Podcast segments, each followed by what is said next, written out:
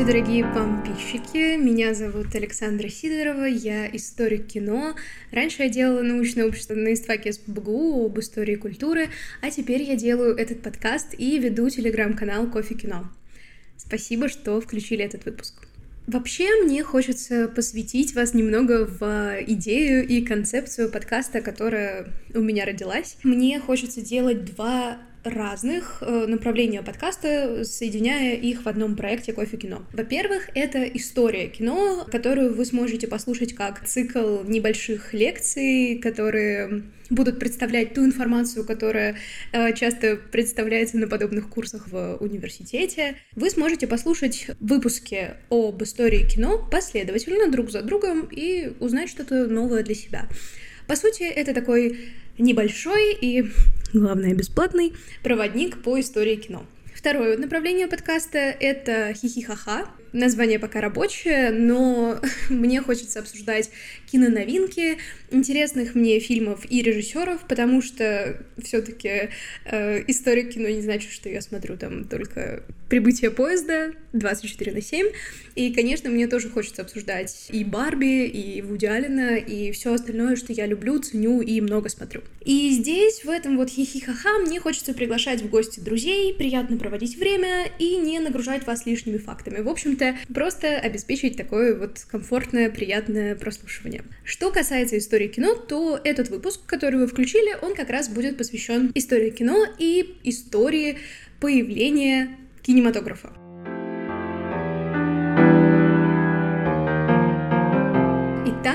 Итак, как же появилось кино? Наверняка вы слышали о братьях Люмьер или, возможно, замечали, что именно поезд часто используется как метафора кинематографа. С одной стороны, мы, правда, должны быть благодарны братьям Люмьер за первую видеосъемку, но вот идея движущихся картинок сама по себе, конечно же, появилась гораздо раньше. И как э, все любят искать истоки всего в античности, и, в общем-то, моя первая пара в университете об истории кино, которая, в общем-то, появилась в 19 веке, э, началась тоже с античности и с Аристотеля, то здесь мне хочется вспомнить, точнее, это очень часто вспоминают в контексте разговора о появлении кинематографа, и я хочу пойти по следам этой тенденции, это вспомнить о мифе о Платоновской пещере, потому что там есть э, та самая концепция движущихся картинок и теней, отбрасываемых на стену пещер.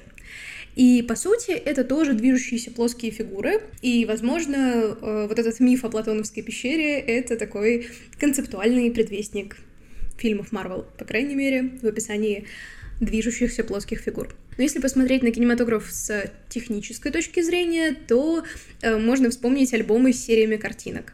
Наверное, вы тоже рисовали лошадку на краю тетради и быстро-быстро пролистывали страницы так, чтобы казалось, что лошадка двигается. В общем-то, это тоже предвестник появления кинематографа. И, конечно, есть еще волшебный фонарь, э, что-то вроде современного проектора, такое вот сравнение. Э, по сути, проецирование картинок. Это тоже очень важная веха в появлении кинематографа, потому что без идеи просмотра картинок не было бы кино. И без идеи и попытки оживить эти самые картинки тоже не было бы кино.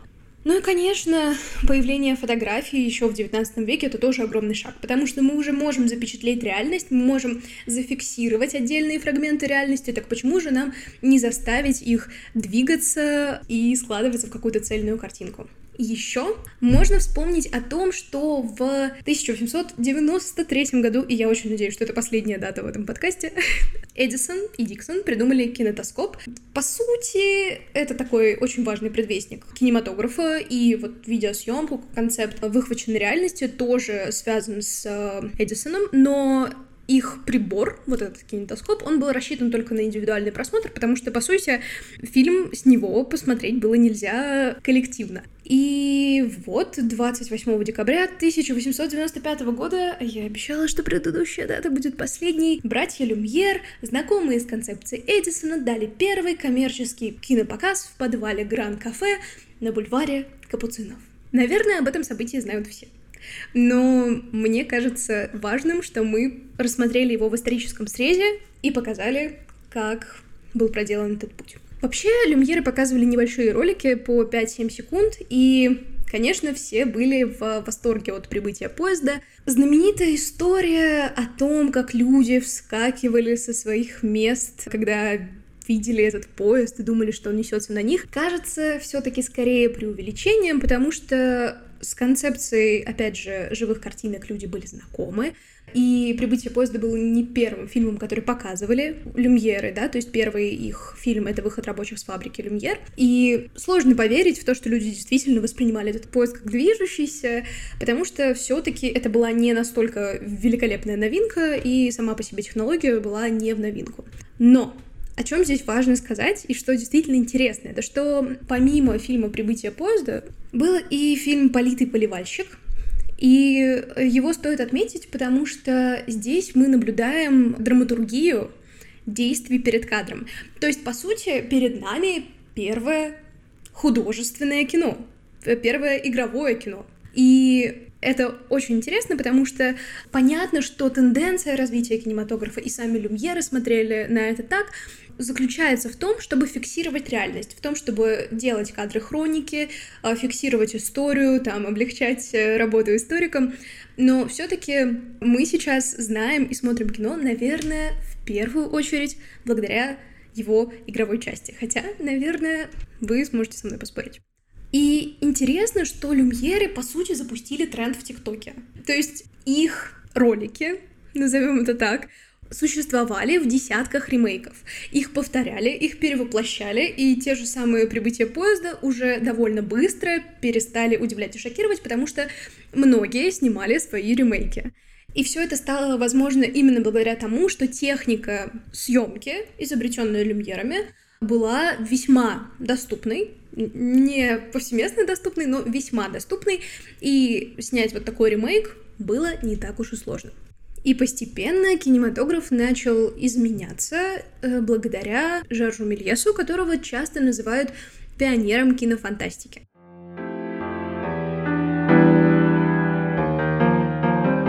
Вообще, Мельес — это театральный режиссер, актер, иллюзионист, который стал развивать кино в сторону эффектных трюков, и он пытался бесконечно удивлять зрителя. Пожалуй, главное, за что мы должны быть благодарны Жоржу Мельесу, это эффект перевоплощения, который был создан с помощью остановки съемки. По сути, э, сначала мы видим одно, допустим, женщину. А потом происходит монтажная склейка, остановка съемки, и мы видим уже другое. На этом же месте, где стояла женщина, стоит мужчина. И этот эффект, конечно же, удивлял зрителя. И здесь появляется монтаж. Конечно, кто первый и что смонтировал, это вопрос дискуссионный, как принято говорить, но именно отношение к монтажу как к приему, пусть и иллюзионистского характера, и пусть и с попыткой скорее удивить зрителя, чем э, использовать это там для сложной драматургии, для психологизма, появляется именно здесь. И монтаж — это очень важный э, аспект кинематографа, потому что без монтажа кино невозможно представить, во-первых. Хотя все таки все мы видели вот эти фильмы, снятые одним кадром. Знаменитая сцена в Бёрдмане, которая длится просто неприлично долго. Но монтаж — это то, что отличает кинематограф от других видов искусств. И это очень важно понимать, и в дальнейшем развитии кинематографа тоже будет подчинено искусству монтажа и вопросам, которые будут упираться отчасти в монтаж. И самое главное, что показал Мельес своими фантастическими зарисовками, это то, что кино может не только документировать реальность. Помните, да, как там было у Люмьеров, что кино и сама вот эта технология призвана фиксировать э, исторические события и реалии. Но кино, благодаря Мельесу и его знаменитому полету на Луну, смогло создавать увлекательные истории о том, что мы не можем представить в жизни. И именно это позволило делать эти истории подлинными. И, кстати, стоит сказать еще про Брайтонскую школу. Это кинематографисты-энтузиасты из Англии, которые свободно начали использовать монтаж уже внутри сцены. То есть раньше монтаж происходил так, что одна сцена, вторая сцена монтировались вместе, соединялись. Здесь монтаж внутри эпизода появляется именно у представителей э, этой школы в Англии. Но Возможно, они изобрели еще и другое открытие кинематографа, которым тоже не может похвастаться ни одно из искусств. Это крупные и сверхкрупные планы. с другой стороны, интересно, что не факт, что их изобретение вообще было кем-либо замечено, потому что это тоже еще один дискуссионный аспект, который обсуждают историки кино. У нас нет э, достоверных сведений о том, что эти фильмы кто-то видел, что они на что-то влияли и что действительно этими открытиями пользовались. И здесь мы тоже подходим к очень интересной мысли, что, в общем-то, тогда э, на заре кинематографа открытий могло быть множество. И те имена, которые нам известны, не обязательно действительно были первопроходцами, потому что, возможно, кто-то что-то где-то и снимал, просто до нас не дошли эти копии, и мы не знаем, как и что влияло друг на друга. К вопросу об историческом знании.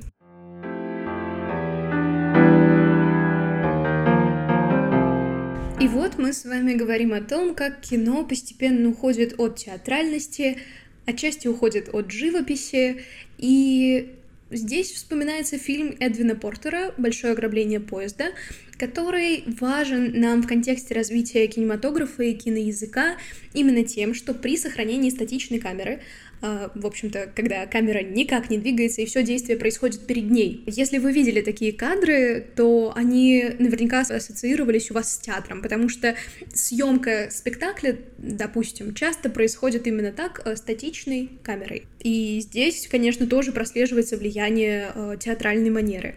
Но именно в этом фильме э, кино осваивает пространство через монтаж. То есть в такой небольшой зарисовке есть перемещение между локациями. Герои перемещаются между вагонами, и все это соединяется воедино с помощью монтажа. Сейчас нам что-то подобное кажется, ну, в общем-то, само собой разумеющимся. Мы видим героя в одной локации, потом мы видим героя в другой локации. Тогда, э, в общем-то, опять же, на заре кинематографа это было огромным и важнейшим шагом в том, чтобы осваивать пространство. И, кстати, здесь, если вы энтузиаст кинематографа, то, возможно, вы слышали, а если нет, то от души вам советую, статью э, Сергея Добротворского о том, как кино осваивает пространство. Она довольно легко гуглится. Думаю, если вы захотите, вы найдете. Кино как э, история освоения пространства. И здесь сделаю одну ремарку о том, что на кино можно смотреть как на историю развития живописи.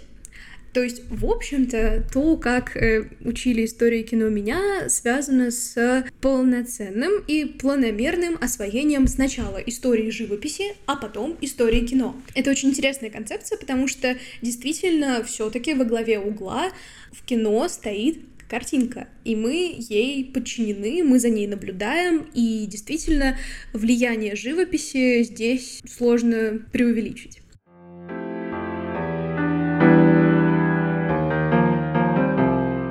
Я уже упомянула Эдвина Портера, который известен большим ограблением поезда, и здесь планомерно мы перетекаем к еще одному э, мастодонту, чье имя, наверное, вам известно, это Дэвид Уорк Гриффит. Э, Гриффит был знаком с Портером и даже снимал фильм вместе с ним. И именно Гриффиту во многом мы обязаны возникновению дидактической, такой назидательной интонации с хэппи-эндами в американском кинематографе, которая, в общем-то, просуществовала довольно долго. Но обо всем по порядку. И вот мы с вами говорим о том, как развивается киноязык, и здесь э, стоит вспомнить фильм много лет спустя, который снял Дэвид Уорк Гриффит, и где впервые появляется психологически мотивированный крупный план. Звучит сложно, но в целом концепция, думаю, понятна, что крупный план э, уже как вы помните, нам был известен, хотя не факт, что вот его изобрели именно эти ребята, но именно в фильме много лет спустя появляется а, камера, которая имитирует человеческое внимание. Оно переключилось и сфокусировалось с общего рассмотрения героини на ее переживаниях, именно благодаря тому, что мы смотрим на ее лицо крупно. И вот, в общем-то, это огромный шаг в развитии кинематографа. И следующим фильмом, который стоит отметить уже конкретным фильмом, является «Рождение нации». Это крупные и яркие сцены с использованием параллельного монтажа, чередование двух векторов истории в кадре. Параллельный монтаж, термин, который тоже, наверное, интуитивно понятен, это когда мы смотрим за развитием двух историй параллельно, но при этом не так, что мы посмотрели на одну историю, посмотрели на вторую, а вот они соединяются друг с другом фрагментами через монтаж. Опять же, сейчас, когда мы смотрим кино, для нас подобные эффекты, назовем это так, а, монтажные приемы не кажутся чем-то удивительным, но появление параллельного монтажа именно здесь тоже становится важной вехой в развитии кинематографа. Что еще стоит отметить в фильме «Рождение нации», это что он показывался с оркестровой партитурой. Да, была для этого фильма написана полноценная трехчасовая партитура, то есть э, меняется отношение к музыке в кино, к музыкальности и к ее роли в развитии сюжета. Сюжет, кстати, был посвящен гражданской войне в США и созданию Куклукс-клана.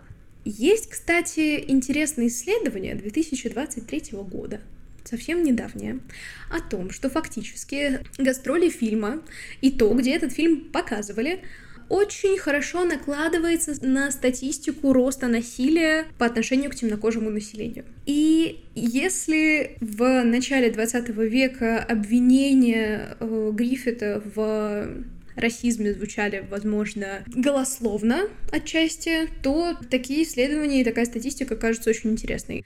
Почему вообще э, прозвучали эти обвинения? Потому что в фильме э, создание Куклукс-клана показано не просто как важнейшая веха в становлении э, США, но и как, в общем-то, светлое и радостное событие. И вот мы подбираемся к нетерпимости, появление этого фильма рассматривают как следующую веху после волны критики, которая обрушивалась на режиссера после фильма «Рождение нации». И с одной стороны, это, возможно, действительно так. А с другой, сложно поверить, что эта волна критики в начале 20 века в США могла быть настолько серьезной, чтобы заставить режиссера изменить э, оптику, под которой он смотрит на мир. Но Здесь оставим это вам. Этот фильм состоит из четырех сюжетных частей, которые как раз посвящены нетерпимости. Это Вавилон, Иудея, Варфоломеевская ночь и современная Америка. Все эти истории связаны э, небольшой сценой, в которой мать э, укачивает ребенка, и, в общем-то, это все. То есть, э, конечно, здесь есть э, генеральная линия, понятная у развития сюжета, но тем не менее следить за ним сложно, и как писал Жорж Садуль, а, такая вот магическая фраза для историков кино, что первая часть фильма, она еще состоит из каких-то цельных фрагментов, то во второй части фильма все эти фрагменты смешиваются в какое-то неделимое и не очень понятное полотно.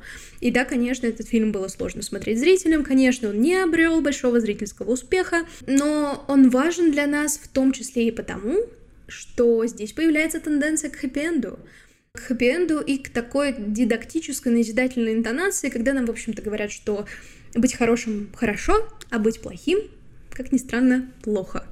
Эта тенденция, она будет очень важна для американского кинематографа на протяжении долгих лет.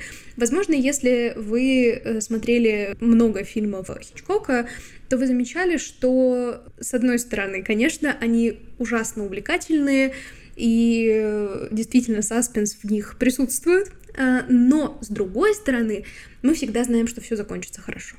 Хотя, возможно, это и заставляет нас эти фильмы смотреть. Понятно, что э, этот хэппи-энд, он там появился не просто так, и существовали еще и другие цензурные ограничения, но вот эта интонация поучительная, она появилась в американском кино именно благодаря Гриффиту.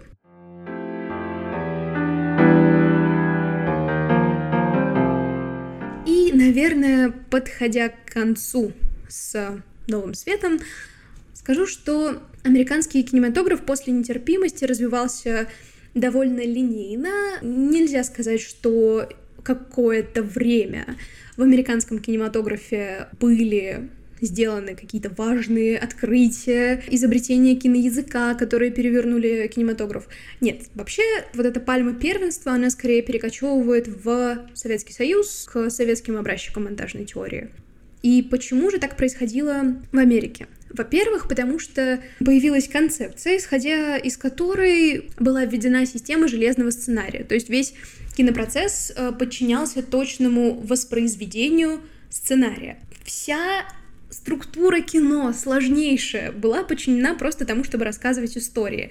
И понятно, что если наша цель показать сценарий, то какие-то формальные приемы, возможно, начинают нас интересовать меньше. И поэтому вот сложилась такая тенденция. И ей мы обязаны Томасу Инсу, американскому актеру и режиссеру, который, в общем-то, заложил эту систему железного сценария.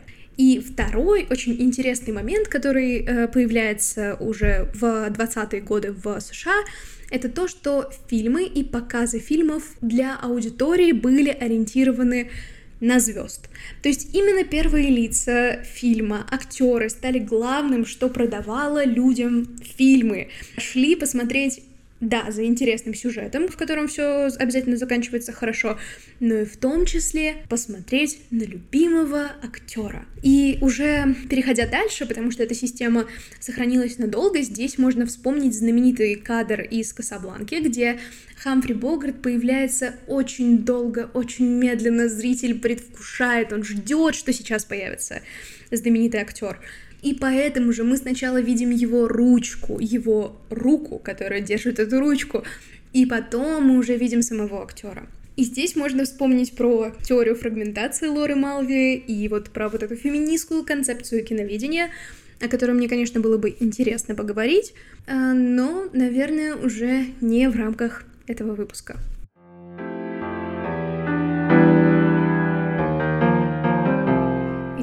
Сегодня мы поговорили с вами о том, как появился кинематограф, вспомнили Жоржа Мельеса, вспомнили братьев Люмьер и развитие истории кино через Дэвида Уорка Гриффита.